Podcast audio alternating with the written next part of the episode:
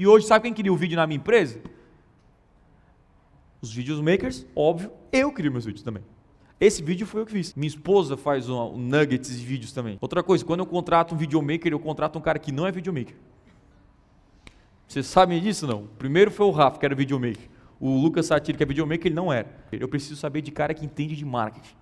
Cara que, que, que é safo aqui, ó.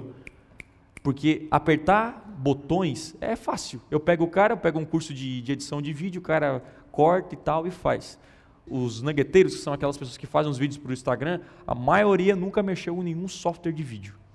Qual é o desafio deles? Sabe qual é o desafio deles que eu coloco no, na hora de dar entrevista? Ó, oh, achei você um marqueteiro muito bom, você se comunicou bem, tá total, você é um cara esperto. Três dias, eu quero que você faça um vídeo para mim, igual esse aqui, parecido com esse aqui. Não, mas eu nunca mexi em vídeo, nem sei abrir. Três dias. E os caras voltam com três dias com o vídeo pronto, sem nunca ter mexido numa ferramenta.